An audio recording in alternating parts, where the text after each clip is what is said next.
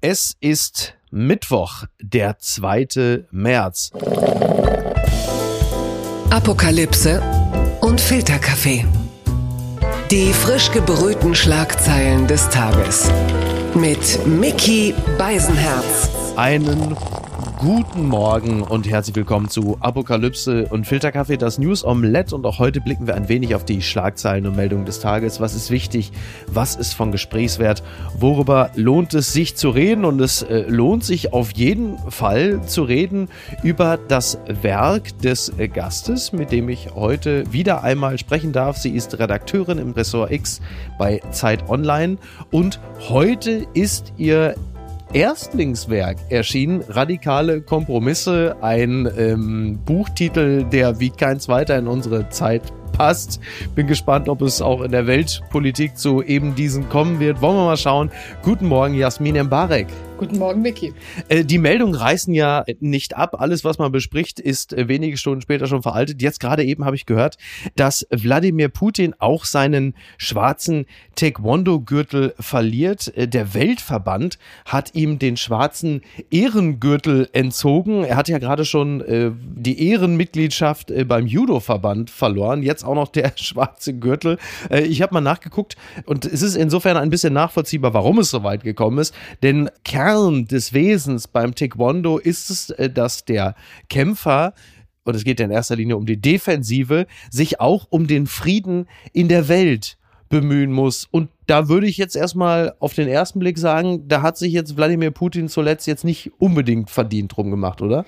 Nee, also überhaupt nicht. Und ich, immer, es kommen ja so ab und an diese News raus, wo ähm, Putin entehrt wurde, was ihm aberkannt wurde. Und ich glaube, es ist so ein viel good Ding, dass man so denkt, ja geil, hat er verdient. Ja. Aber am Ende ist es auch, glaube ich, dieses Reinwaschen, dass niemand am Ende sagen kann, wir haben uns nicht von Putin distanziert. Ja. Genau. Aber die, diese Distanzierungsbewegungen, die werden uns im äh, Laufe der heutigen Folge noch häufiger begegnen und nicht nur im Zusammenhang, ja doch schon im Zusammenhang mit Putin. Alles ist irgendwie im Zusammenhang mit Putin. Übrigens, was den Frieden der Welt angeht, würde ich noch mal ein kleines Sternchen setzen, denn eines ist nun schon auch bemerkenswert wenn einer es geschafft hat, den Westen zu einen und die unwahrscheinlichsten Parteien zusammenzubringen, dann ist es eben schon dieser Wladimir Putin. Und plötzlich wird selbst ein Erdogan zu einer Art Friedensengel. Das hatten wir nun auch nicht erwartet, oder?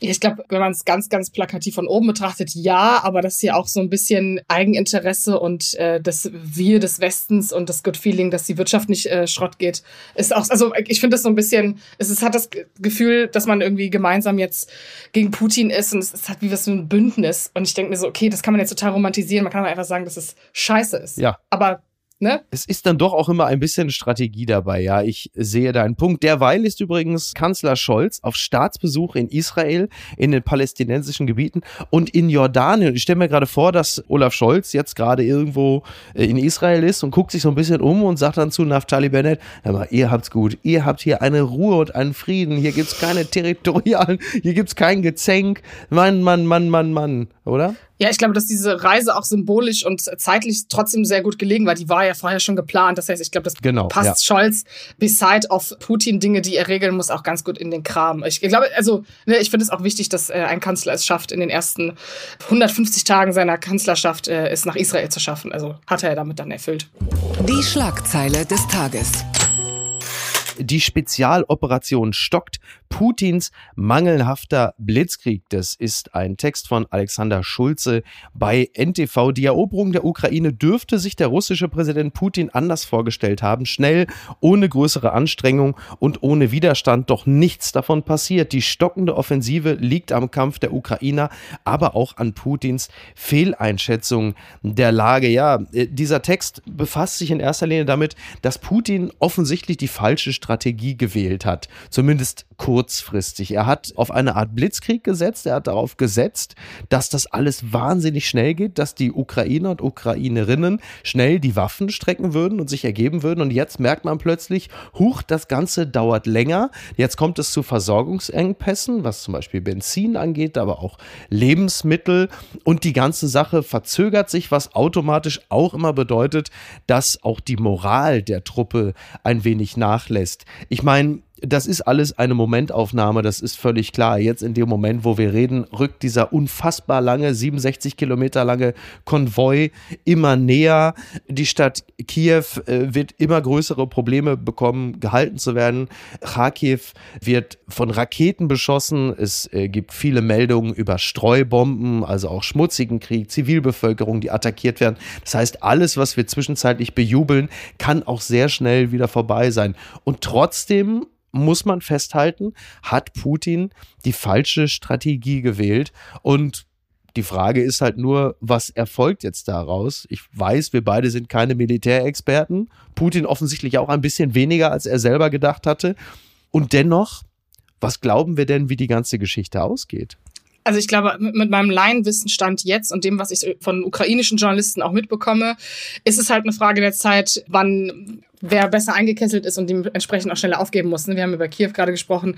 Also dieser, ich bin mich auch bei diesem Text sehr erschrocken, weil Blitzkrieg und dann dieses NS-Vokabular, was ist ja, ja, genau das. Ne? Es hat ja auch einen sehr, sehr nationalistischen Hintergrund und das ist es dann im Ende auch. Und ich befürchte, dass diese Strategie von diesem schnellen sehr, sehr großen Angriff auf lange Sicht funktionieren kann. Also man muss auf jeden Fall als sehr realistische Option sehen, ob man das jetzt verbal die ganze Zeit vorantreibt. Andererseits dieses Romantisieren davon, dass Kiew standhält und die Zivilbevölkerung da ihre eigene Stadt verteidigt und da viele, viele Menschen sterben, die nicht mal militärisch ausgebildet sind ist auch schwierig, ob man das so befürwortet. Also es ist, glaube ich, einfach aus Laiensicht ein Warten auf den Knall. Genau, ein Warten auf den Knall und Menschen, die sich sehr gut in der Materie auskennen, bei denen schwebt immer schon das große Wort Grozny über allem, als es damals mhm. den Tschetschenienkrieg gab und das Ganze auch länger dauerte, als es eigentlich erwartet wurde.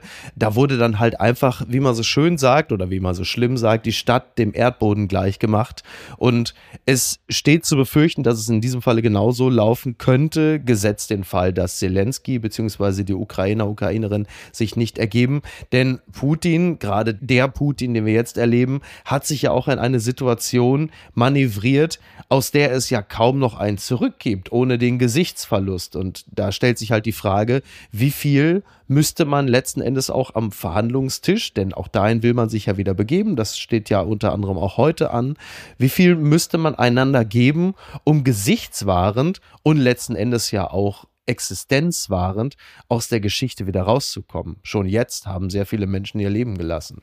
Ich glaube, dass der Westen in der Tat viel bessere Position mittlerweile hat, weil sich Russland so entlarvt hat, weil es so eine erschreckend militärische Auseinandersetzung ist. Das heißt, der Luxus des Westens an diesem Verhandlungstisch ist definitiv die Deutungshoheit bis auf die wirtschaftliche Frage Gas, Import, Export. Ne? Das lassen wir mal schön raus, genau, Nord Stream. Aber, ja. aber ich glaube, dass sozusagen Russland sich ja sozusagen nur damit gerechnet hat zu gewinnen, mhm. sorgt halt dafür, dass wenn sie es nicht tun sollten, es entweder sehr peinlich wird oder halt gar nicht erst diese Gespräche geben wird. Also ich habe nicht das Gefühl, manchmal, wenn ich Tweets sehe, denkst du, ach, als würde jetzt nächste Woche der große Verhandlungstisch da sein und dann wird hier wieder alles miteinander geeint und wieder gedealt. Und es ist einfach, glaube ich, ein historischer Schaden, ja. der da gerade passiert, äh, an toten Menschen, an einer, also das ist für die Ukraine ja auch von Gewicht, wo ich so denke, dieses schnelle jetzt verhandeln und dann wird wieder alles gut. Dieser Effekt, den haben auch viele in der deutschen Debatte und dann bin ich immer so ein bisschen, nee, erstmal militärischer Stopp und dann kann man mal gucken, was die nächsten fünf Jahre so passiert. Ja, absolut. Also ich glaube auch, dass in vielerlei Hinsicht es kein Zurück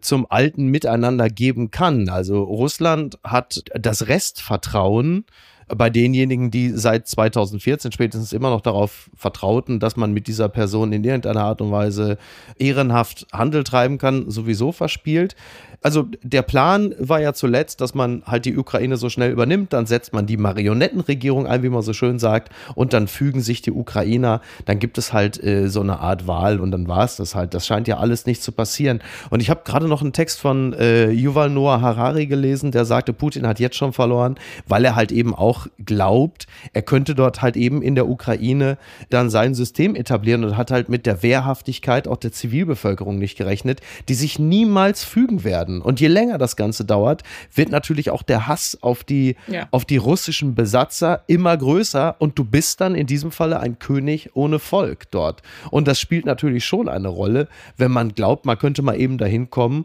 und die Brüder wieder zurück ins Reich holen. So funktioniert es dann halt eben auch nicht. Ja, ich glaube, das, worauf man wartet, und ich glaube, das Beste, was passieren kann, ist, dass das, was gerade passiert, eigentlich auf einen Regimewechsel hinausarbeitet, egal wie lange der jetzt dauert, weil auch die russische Bevölkerung, das muss man auch ganz klar sagen, ist ja auch die Debatte ist ja da, aber nicht Putin ist. Genau. Und auch viele russische ähm, Menschen äh, nicht mehr wollen, dass Putin regiert. Und wenn da sich auch das ergibt, dass Putin so entmachtet wird und dass das mit der Ukraine überhaupt nicht zustande kommt, weil ich glaube, auch die Wehrhaftigkeit äh, der Bevölkerung wird so groß sein, dass es niemals zu einem Schattenregime kommen kann. Ne? Ähm, ist das das richtige Wort? Habe ich gerade das falsche Wort im Kopf? Das ist nicht Schatten. Ein Schattenkabinett, du meinst Marionetten, dann Marionetten. Ich, Marionettenkabinett. ja, ich bin noch so in der Ampel drinne, dass ich das falsche Wort benutzt habe. Genau. Also ich, ich warte, glaube ich, eher da drauf. Mhm. Ich glaube, dass das passieren wird und ich glaube, das ist was Gutes für die russische Bevölkerung. Weil dieser Regimewechsel kann etwas Positives bedeuten. Heißt ja nicht zwingend, dass nicht nochmal irgendwas Oligarchisches auf uns zukommt, aber trotzdem. Ich glaube ja auch mal, äh, Putin hält sich für Atlas, der sich am Ende an der Welt quasi die, die Bandscheibe bricht. Also das, oder für- überfrisst. Das ist ja so ein bisschen so das gemäß des Karnevalswagens von Jacques Tilly. Also Putin, der sich an der Ukraine überfrisst oder dran erstickt.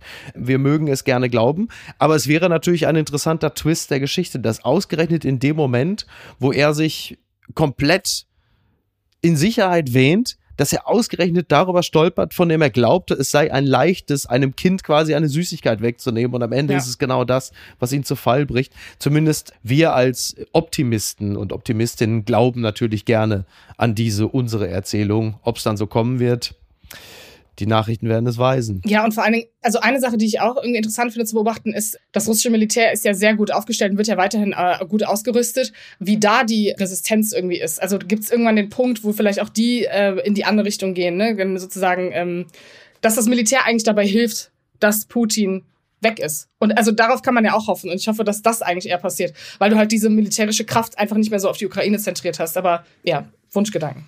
Blattgold.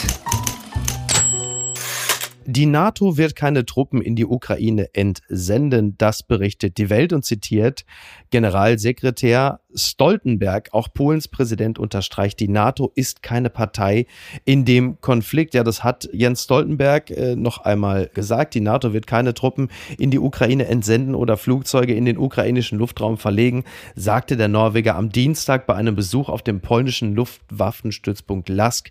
Die NATO wird sich nicht an dem Konflikt beteiligen. Und nicht wenige Menschen gibt es, die bei solchen Sätzen aufatmen, weil sie sagen, das könnte einer der Sätze sein, die zumindest bis auf weiteres den dritten Weltkrieg verhindert. Fürchterlich, dass man so, also das wird ja gerne bei Twitter natürlich auch ein bisschen aus Lust am Grusel gerne verwendet, Hashtag dritter Weltkrieg, wo ich mal, sag mal, seid ihr alle verrückt? Da wird dann schon über Jodtabletten, äh, also ich empfinde es ganz häufig auch als Wichtigmacherei, aber sei das mal äh, beiseite gelegt.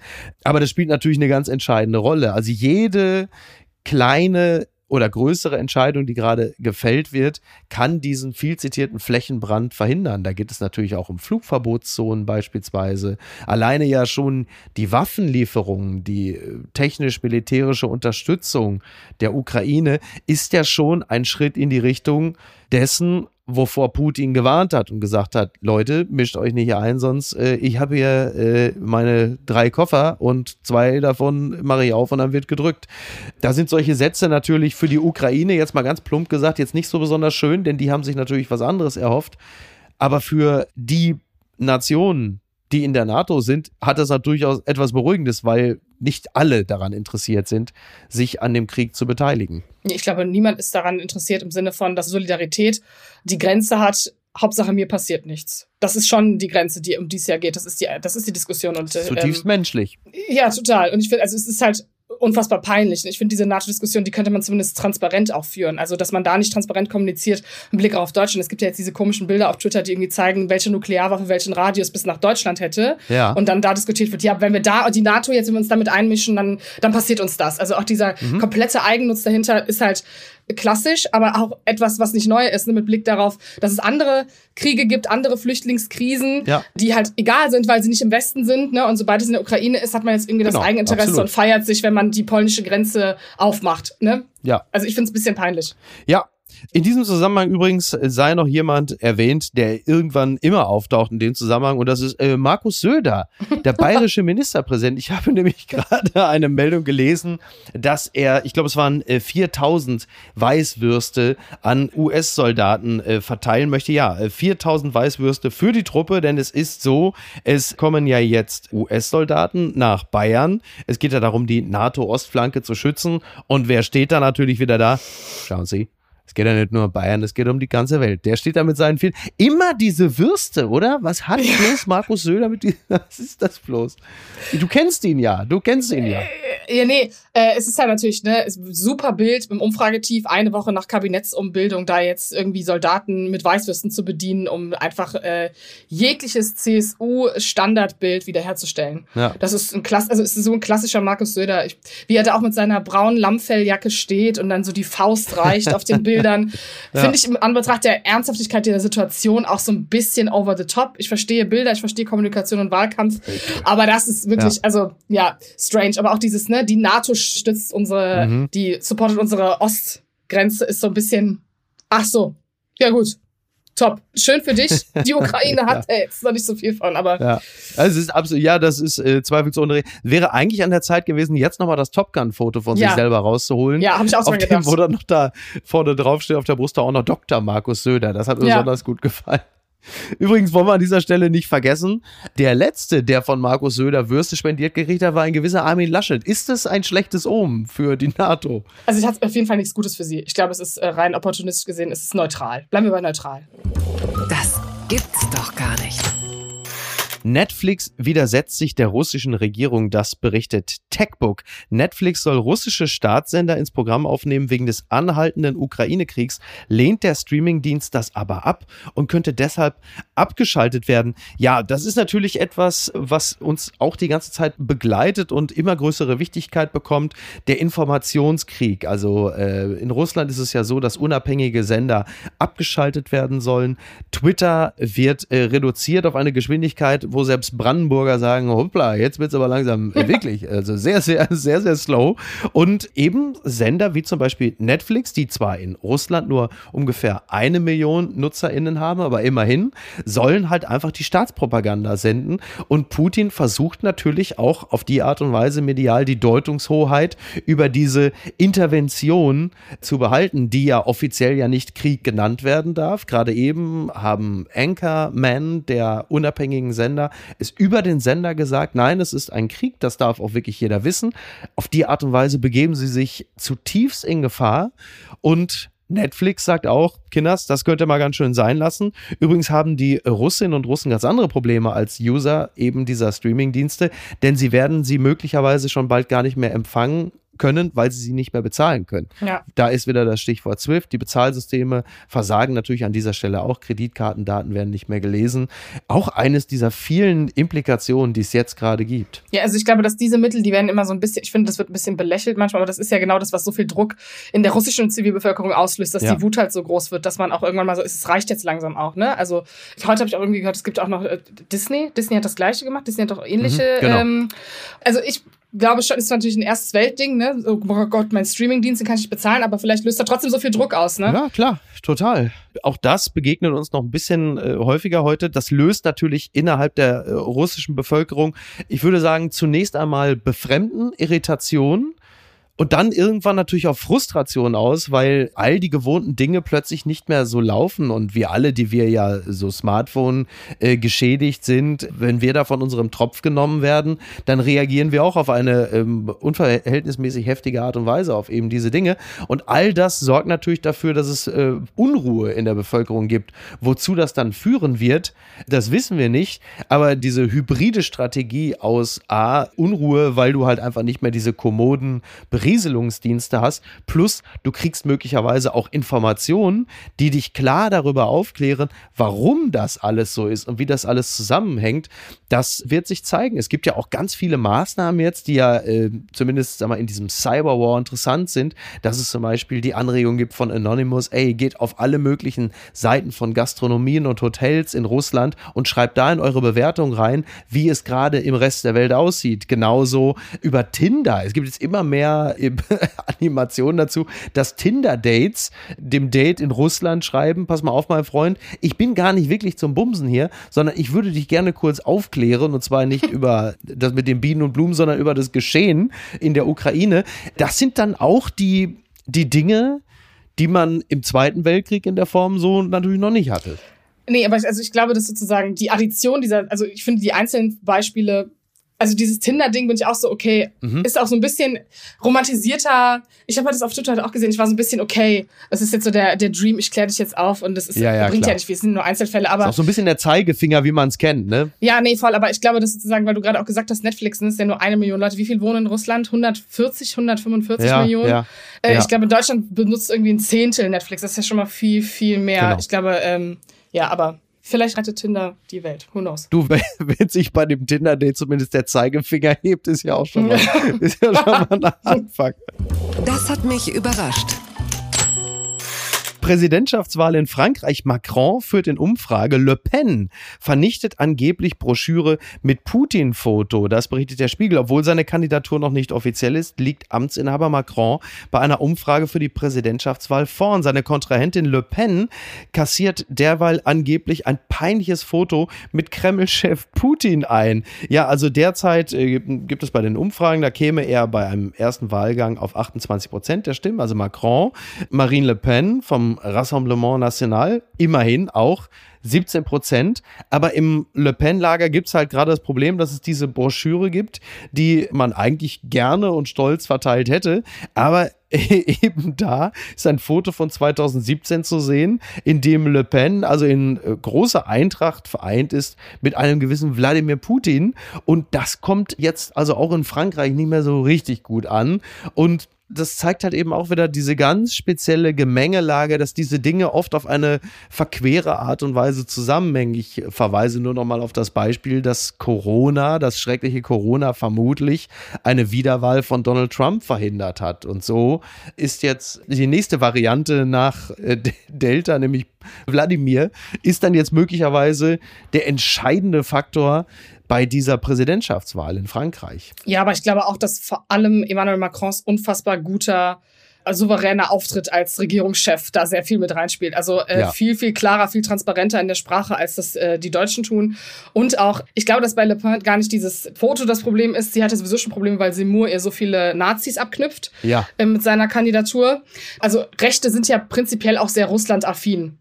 Ne? In vielerlei Hinsicht. Und ich glaube, es Mhm. Erleben wir ja, auch in Deutschland gerade. ja, es gibt ja verschiedene Arten von Rassismus auch, ne? Es, äh, manche haben ja, nehmen das Slaven raus. Mhm. Äh, und das ist auch dann in vielen Teilen des Lagers von äh, Le Pen der Fall. Aber ich finde es trotzdem interessant, dass die Franzosen, obwohl sie Macron so hassen, bei so einer militärischen Frage, einer außenpolitischen Frage, so schnell umswitchen, dass sie ihn trotzdem nochmal wählen würden. Weil er teilweise ja auch bei 16 Prozent lag und manchmal Le Pen vor ihm lag. Äh, deswegen glaube ich, ist das aber noch was Schwankendes. Also eine Kandidatur kommt ja wahrscheinlich in den nächsten vier Wochen und dann ist ja auch schon Wahl Ja. im Mai. Das geht echt schnell. Deswegen, also, ja, aber ich glaube, dass er trotzdem, also er wird das holen. Ich glaube, dass in diesem Zeitraum nicht mehr so viel passieren kann, als dass sich zwei Rechte gegenseitig so au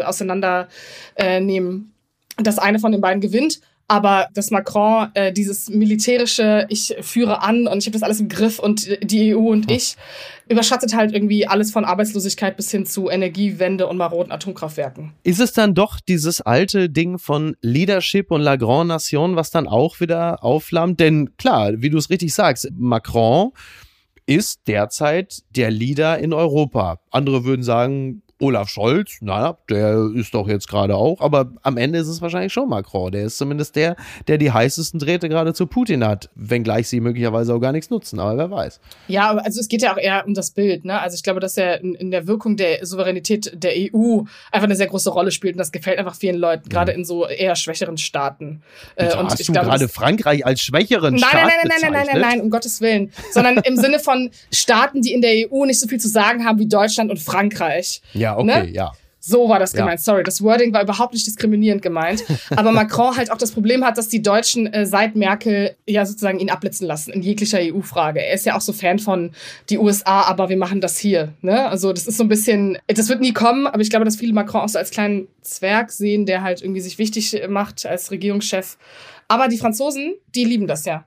Also das ist ja der Effekt. Deswegen finden die es auch alle gerade geil. Es ist ja scheißegal, ob die Strompreise steigen, aber der, das ist toll. Das war außenpolitisch war großartig. Wir sind gut geführt und wir sind ein guter Staat. Ich glaube, das ist das unterscheidet uns von den Franzosen, dass wir das nicht so haben. Dann kommen wir mal von den einen Gelbwesten zu den anderen. Entzauberte Scheinriesen. Wegen Russlandnähe, BVB droht Ex-Kanzler Gerhard Schröder mit Konsequenzen. Das berichtet der Express. Ja, äh, warum das so ist, äh, das kann man sich ja nun, da, da muss man jetzt ja nicht mehr großartig viel erklären. Ich glaube, ich muss diese ganze Meldung auch nicht vorlesen. Und man kommt ja auch kaum hinterher, wer Gerhard Schröder gerade mit Konsequenzen droht, wer sich von Schröder distanziert. Die ersten Hotels melden sich und sagen, dieser Gerhard Schröder, der kommt nicht mehr bei uns rein. Also diese, diese Paria-artige Situation, das erleben wir ja quartalsmäßig, wenn irgendeine Person öffentlich in Misskredit äh, geraten ist. Ich weiß gar nicht, wer es zuletzt war. Ich hatte den Namen Kimmich in anderen Zusammenhängen im Kopf, aber ich glaube, das war es nicht. Aber da hatten wir es ja auch. Also es gibt immer diese Distanzbewegung und der äh, BVB, Borussia Dortmund, sagen jetzt natürlich völlig nachvollziehbarerweise, dass sie so jemanden, der es nicht schafft, sich so von Putin zu distanzieren oder überhaupt in irgendeiner Art und Weise, dass sie den nicht mehr im Verein haben wollen. An der Stelle sei noch kurz angemerkt, es ist so, dass Gerhard Schröder Schröder den Aufsichtsratsposten bei Herrenknecht aufgibt. Bei der Herrenknecht AG, die äh, sind ja ein äh, Tunnelbohrmaschinenhersteller. Sie waren lange Zeit Putin nah, selbst äh, nach der Annexion der Krim hat man sich dort nicht distanziert. Jetzt allerdings hat man gesagt, so, jetzt ist auch langsam mal Feierabend, da haben wir jetzt noch gar kein Verständnis mehr für. Und ein gewisser Gerhard Schröder distanziert sich, allerdings jetzt von Herrenknecht. So, weil die halt eben wiederum sich von Putin distanziert haben. Und ähm, das nehme ich mit einer gewissen Verwunderung zur Kenntnis und den Niedergang von Gerhard Schröder sowieso. Nee, es ist auch unaufhaltbar, dieser Niedergang. Also auch, äh, es gibt ja diese Petition, die gerade läuft und auch, dass seine Mitarbeiter alle gekündigt haben in seinem Bundestagsbüro. Weil denen das jetzt aufgefallen ist mit Putin?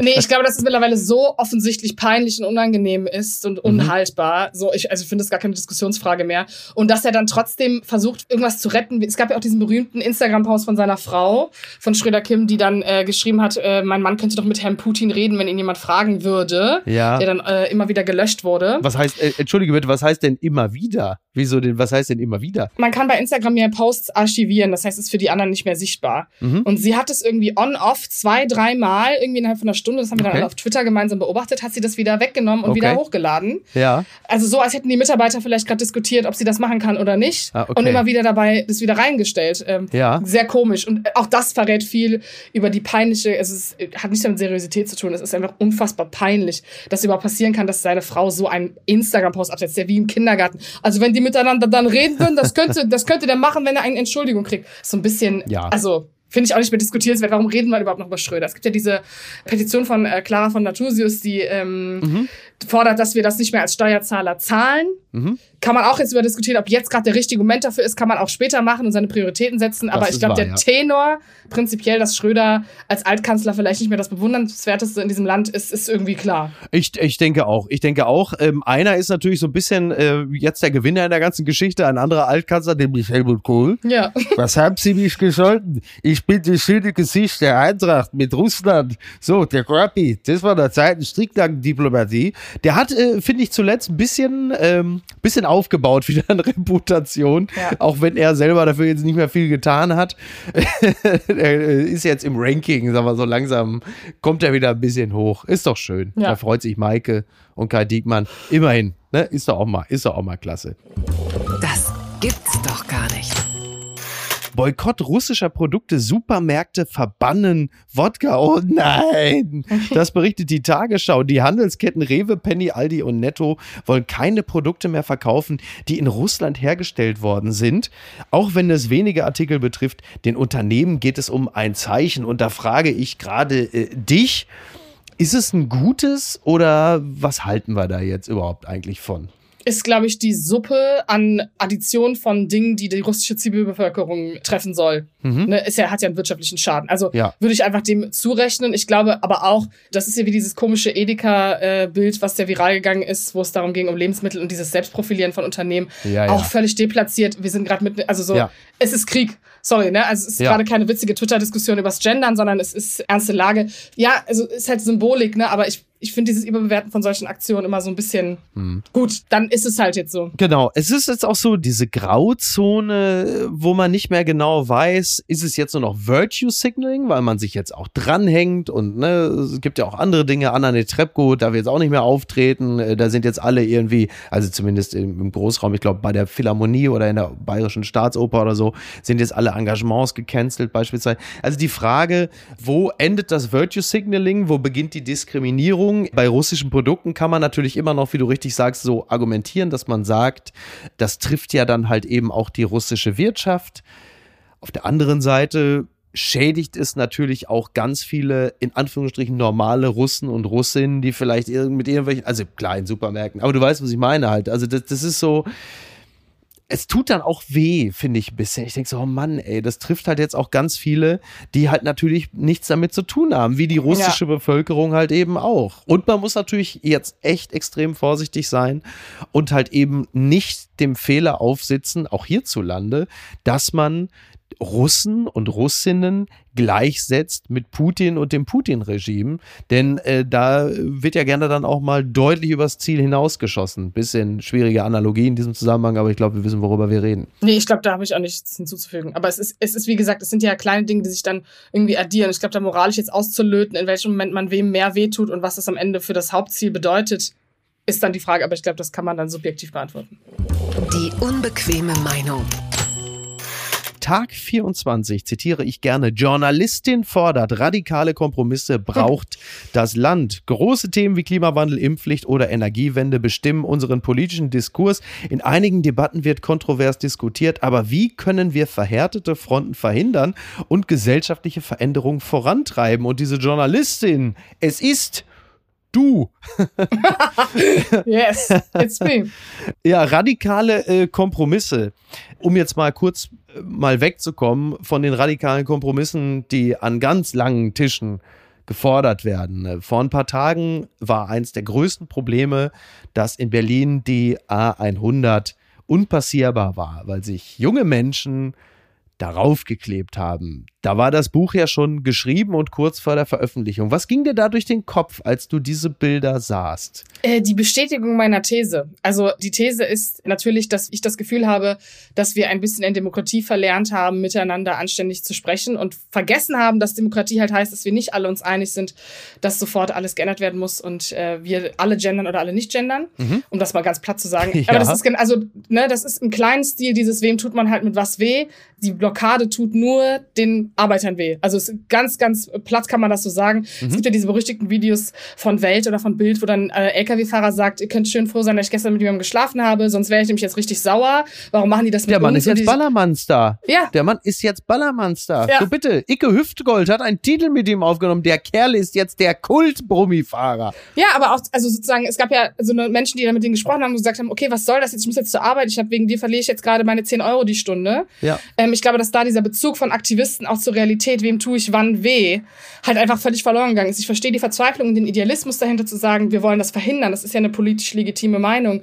Aber ich finde, diese Art von Boykott, auch wenn man sich an Flughafen oder so setzt und dann einfach die Flüge verhindert von Menschen, die vielleicht auch migrantisch sind und irgendwie ein Jahr sparen, um ihre Eltern mal wieder zu sehen oder so. Mhm. Wen trifft es halt, ne? Dieser einen Tag Ausfall trifft die, das Unternehmen nicht so in dem Stil, dass sie sofort für dich alle klimapolitischen Ruder reißen. Ja, dann würde ich jetzt aber mal so argumentieren ähm, und ich weiß, dass diese Dinge nur schwer vergleichbar sind, aber wir sind ja hier äh, sowieso befinden uns ja mitten im Zentrum einer davon galoppierenden Dialektik, deswegen soll es jetzt auch keine Rolle spielen. Man würde jetzt ja sagen, wir haben gerade über die russische Zivilbevölkerung gesprochen, haben gesagt, ja, das tut uns jetzt leid, aber um Druck auszuüben, hilft das auch. So, dann würde man jetzt sagen, na ja, wenn ich mich jetzt auf die Straße klebe und die deutsche Zivilbevölkerung in Berlin super genervt ist, weil wir das andauernd machen, entsteht dadurch ein gesellschaftlicher Druck durch den Frust der Bevölkerung, die da in ihren Autos steht, der Brummifahrer, der sagt, ich habe gestern nicht gebumst, heute bin ich schon ganz schön schlecht drauf.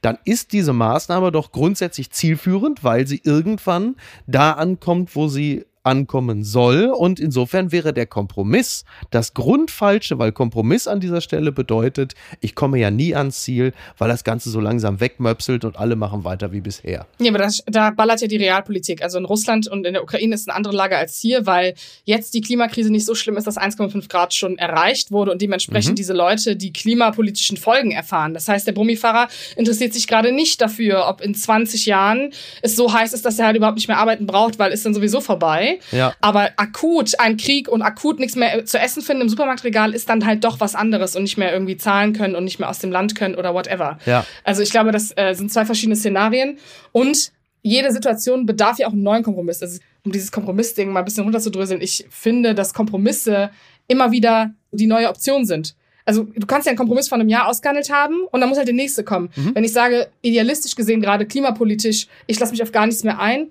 dann haben wir halt acht Jahre CSU-Verkehrsministerium gehabt, wo kein Kompromiss ausgehandelt wurde, die man hätte gut äh, addieren können. Ja. Man hätte durchaus gut äh, Vorschläge addieren können. Ich finde ja, dass Kompromisse, die sich addieren, viel mehr am Ende sind als Idealismus, der dann oft dazu führt, dass vielleicht gar nichts passiert, weil die beiden Seiten sehr verhärtet sind und es keinen akuten Handlungsdruck gibt, weil die Deutungshoheit ja dann auch doch oft bei Bundesregierungen liegt, die vielleicht etwas konservativer sind oder gerne stagnieren oder vielleicht Realisten sind und den realistischen Einfluss nicht so, der, der nicht so den Druck ausübt, den sich die vielleicht vorstellen. Das heißt ja gerne, ein guter Kompromiss ist, wenn alle ein langes Gesicht machen. Ja. auf der anderen, auf der anderen Seite, wie überrascht warst du, als gerade eben im Bundestag Grüne und Sozis applaudiert haben über die Steigerung des Wehretats und Waffenlieferungen, während Christian Linder von der FDP plötzlich von den regenerativen Energien als Freiheitsenergien sprach. Das waren doch nur wirklich die radikalsten Kompromisse, als Ideologie auf Realität traf. Da musst du doch gesagt haben, ach schade, dieses Kapitel hätte ich in meinem Buch gerne eigentlich auch noch geschrieben. Nee, ich glaube auch, dass sich die große Frage stellen wird, wie das zustande gekommen ist, was Olaf Scholz da gemacht hat, wie schnell das überhaupt so sein konnte, weil die SPD durchaus sehr pazifistisch ist. Da werden, glaube ich, noch einige Diskussionen auf uns zukommen, ob die SPD das so mitträgt. Aber ich glaube, in dem Affekt, da zu sitzen in dem Moment und Olaf Scholz sagt das, dann ist man als Abgeordneter so, ah, wir leisten jetzt Hilfe, es passiert was, die Bundesregierung macht etwas.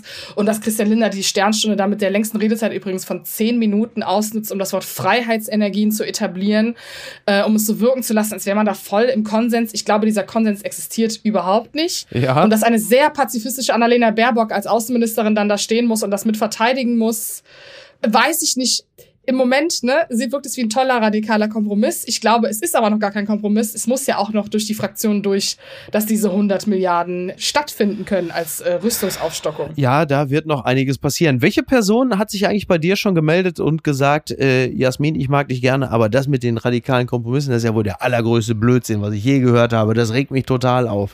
Ich habe idealistische Freunde, aber die nicht bekannt sind, die das Gefühl haben, dass das eine Entschuldigung dafür ist, nichts zu tun. Ich finde, dieses Argument kann man durchaus bringen. Aber wie gesagt, ich als Realistin finde es sehr viel Zeitverschwendung, wenn man sich nicht zumindest damit abbüht, dass man etwas schafft. Dann kann man, braucht man auch nicht meckern, weil es gibt, die Verhandlungsgrundlage gibt's immer. Es gibt immer eine Verhandlungsgrundlage in der Demokratie. Und wenn man das nicht mag, ist es in Ordnung. Ich glaube, es ist richtig. Aber es wird bestimmt noch ein paar böse Stimmen geben, die ab heute dieses Buch gelesen haben und denken, die Alte hat echt den Schuss weg. Du, auch negative Energie, auch negative Energie kann eine Art Freiheitsenergie sein, beziehungsweise Hass ist ja auch ein guter Klebstoff. Deswegen empfehle ich an dieser Stelle allen nochmal ganz herzlich die Lektüre dieses Buches. Und bevor wir es vergessen. Oh, ich dachte, du wärst längst tot. Corona, damit wir doch wenigstens nochmal drüber gesprochen haben. Denn der RBB berichtet, neue Corona-Regeln in Berlin. Ungeimpfte bekommen wieder Zutritt zu Restaurants und Hotels. Der Berliner Senat hat am Dienstag weitere Lockerungen der Corona-Maßnahmen beschlossen. Ungeimpfte sind wieder in Hotels und Restaurants zugelassen. Auch Großveranstaltungen profitieren. Clubs dürfen ab 4. März wieder öffnen. Das heißt, in Gastronomie und Hotellerie gilt die 3G-Regel wieder. So, und äh, das bedeutet auch da wieder ein bisschen mehr Freiheit. Und es bedeutet aber auch was, Jasmin? dass wir uns entscheiden müssen, ob wir eine Gesellschaft sind, die in der endemischen Lage Omikron so hinnimmt, wie es ist, oder ob wir uns weiterhin solidarisch für die Minderheiten einsetzen, die trotzdem, bis das Virus aus der letzten Ecke raus ist, zu Hause bleiben müssen. Das ist die Frage, die sich noch stellen wird. Und ich glaube, die Mehrheit wird sich auf eine endemische Lage mit dem Vibe einstellen, dass wenn man es kriegt, kriegt man es halt und dann ist das halt das Risiko. Und ich befürchte, das ist auch der politische Appell. Der trenden wird in den nächsten Wochen. Wie groß ist die Wahrscheinlichkeit, dass wir im Herbst, gesetzt den Fall, dass es nochmal schlimm wird, da stehen und sagen, sorry Leute, aber als es darum ging, die Impfpflicht durchzusetzen, war leider gerade Krieg, äh, da ging nichts. Hm, weiß ich nicht. Ich glaube, das hat einfach damit zu tun, wie das Virus äh, sich weiterentwickelt, ob es nochmal irgendeine Variante gibt, die uns richtig killt. Und wenn wir Glück haben, gibt es diese Variante nicht nach Omikron, die uns richtig killt und das Ganze nochmal von hinten aufrollt. Also ich habe das Gefühl aber, dass man politisch damit auch abschließt. Also man geht einfach, man geht jetzt einfach in die endemische Phase. Ist total egal, ob sie endemisch ist. Man macht es jetzt einfach, weil hat ja erreicht ja auch jetzt. Ich glaube aber, wenn wir sozusagen, wenn es im Herbst eine Variante geben sollte, die uns dazu zwingt, wieder in alte Quarantäne, zu Hause bleib, äh, Isolationsmuster zu verfallen, dann werden wir Leuten vorwerfen, dass sie die Impfpflicht nicht befürwortet haben. Aber das ist ja auch offensichtlich nicht die Lösung des Problems. Da kann man ja selbst Christian Drosten zuhören, der ja schon gesagt hat, dass der Punkt für Impfpflicht auch einfach vorbei ist da kann man auch, glaube ich, einfach mal selig mit abschließen. Also ich habe mit der Impfpflicht selig abgeschlossen. Ich empfehle das der Debattenkultur in Deutschland auch. Vielleicht werden wir ja irgendwann auch dann im, im Herbst sagen, Kinder, ist ganz ehrlich, wir haben jetzt Deltacron, aber ey, der Krieg ist in der Ukraine vorbei. Endlich wieder nur Corona. Ach, wie schön ist das, oder? Ja. Ja, ja ist ein Privileg aber auch, ne? Muss man auch ganz klar sagen. Das hat mich überrascht. Es gibt mehrere runde Geburtstage heute. Zum einen Kevin Kurani, der legendäre Fußballer, der übrigens einige Jahre bei Dynamo Moskau gespielt hat und sich wahrscheinlich schon heute distanziert hätte, würde er da als Spieler noch spielen. Es verlassen ja gerade auch einige russische Vereine, auch Trainer. John Irving, der legendäre John Irving, 80 Jahre. Krass. Und äh, John Bon Jovi wird 60 Jahre alt. Und äh, Jasmin, du als junge Frau, die heiße Rockmusik schätzt, gehe ich davon aus, da wirst du natürlich sagen, aha, John Bon Jovi, 60, ich bin ja ein glühender Fan. Ne? Äh, nee, meine Mutter hat mir heute in der Tat einen Tweet äh, geschickt, deswegen. Hat sie gesagt, ach guck mal, der ist ja schon 60. Wahnsinn. Ja, liebe Grüße an deine Mutter an dieser Stelle. Ja. Ne? ich habe ja gehört damals übrigens, dass die Band Bon Jovi gegründet worden ist, weil sich John Bon Jovi und Richie Sambora, oder ich glaube, es waren Tico Torres und Richie Sambora, trafen sich in einer Küche in einem Haus, in das sie eigentlich beide nicht gehörten, irgendwann nachts, um sich einen kleinen Snack in der Küche zu holen und unterhielten sich dann da. Also sie stellten fest, dass sie beide Musiker sind. Der eine ist Gitarrist, der andere ist Drummer und äh, die Zusammenkunft entstand dadurch, dass der eine gerade was mit der äh, Tochter hatte und der andere mit der Mutter. Ach, und sie Scheiße. begegneten sich dann zufälligerweise in der Küche und haben gesagt, ich bin ja übrigens Drummer, äh, ich bin Gitarrist. Hör mal, dann lass uns doch ab morgen eine Band gründen. Jetzt müssen wir nur noch einen Sänger finden. Und das ist äh, John Bon Jovi und der ist heute 60 geworden und äh, was soll ich dazu sagen? Ich habe die Musik immer ge. Ach komm, es, wir, es ist doch so ein schöner Tag gewesen. Da wollen wir uns nicht streiten. An dieser Stelle nur noch hinten raus eine einzige Sache, die mich auch noch bewegt hat. Und zwar hat der gute Jakob Lund, der wie äh, der gute Tommy Schmidt ihn nennt, der Senseo-Papst, unlängst in einer Folge von Baywatch Berlin äh, da ein Riesenfass aufgemacht und sich da als äh, Gourmet geriert, weil er meinte, er hätte jetzt irgendwie den, was war das, den Lund Negroni oder Limoncello Negroni erfunden. Also Negroni, das klassische italienische Getränk. Und er hätte es es verfeinert mit 3 CL Limoncello oder so. Ich habe das unlängst getrunken. es schmeckt wirklich absolut beschissen. Das ist wirklich das aller, aller richtiges, wie man ein so tolles Getränk, wenn man den, den Negroni durch den Limoncello so verhunzen kann. Das ist also das Schlimmste, seitdem ich miterleben musste im Fernsehen, wie Lothar Matthäus seiner damaligen Frau gesagt hat, dass man Austern mit Ketchup isst. Also, dass es einen derartigen kulinarischen Ausfall von Jakob Lund geben würde, das ist also ich kann mich. Gäbe es nicht wichtigere Themen, ich würde noch viel weiter ausholen. Ansonsten bleibt eigentlich nur noch mich A bei dir zu bedanken und B auf die radikalen Kompromisse zu verweisen, das Buch von Jasmin Embarek, dass sie sich alle kaufen werden. Sie werden entweder in die Hände klatschen und sagen, das hätte ich nicht gedacht, dass die junge Frau zu sowas in der Lage ist. Und die anderen regen sich natürlich fürchterlich auf und fühlen sich dann auch noch von einer Vertreterin ihrer Generation zutiefst äh, betrogen und in den Rücken gefallen. Und äh, das ist doch eigentlich sehr schön, wenn man im besten Sinne politisch so unzuverlässig ist wie du, Jasmin, oder? Besser geht's doch gar nicht. Nee, super Schlusswort. Ich, äh, ich danke und ich freue mich auf das, was du gesagt hast, dass es eintrifft. ja, so wird es kommen. So wird es kommen. Jasmin, vielen Dank. Bis zum nächsten Mal. Bis dann, danke. Ciao. Apokalypse und Filtercafé ist eine Studio Bummens Produktion mit freundlicher Unterstützung der Florida Entertainment. Redaktion Niki Hassania. Executive Producer Tobias Baukhage. Produktion Hannah Marahiel. Ton und Schnitt Niki Fränking. Neue Episoden gibt es immer montags, mittwochs, freitags und samstags. Überall, wo es Podcasts gibt. Stimme der Vernunft und unerreicht gute Sprecherin der Rubriken Bettina Rust.